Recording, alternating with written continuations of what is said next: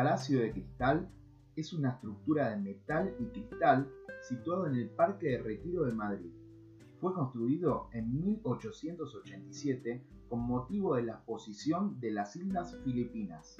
Fue construido por Ricardo Velázquez Bosco y su proyecto de construcción se inspiraba en el Crystal Palace levantado en Londres en 1851.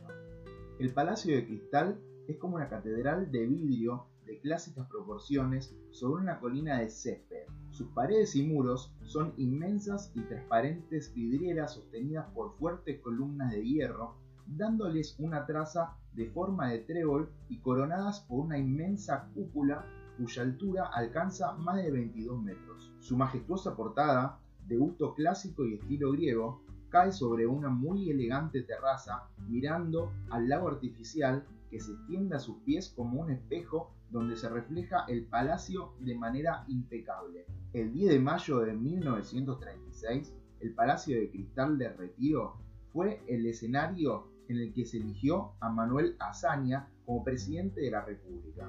En 1975 se llevó a cabo una reparación integral que devolvió al palacio el aspecto original. En la actualidad está organizado por varias entidades, entre ellas el Ayuntamiento de Madrid y el Museo Reina Sofía, y en su interior se realizan exposiciones de arte contemporáneo,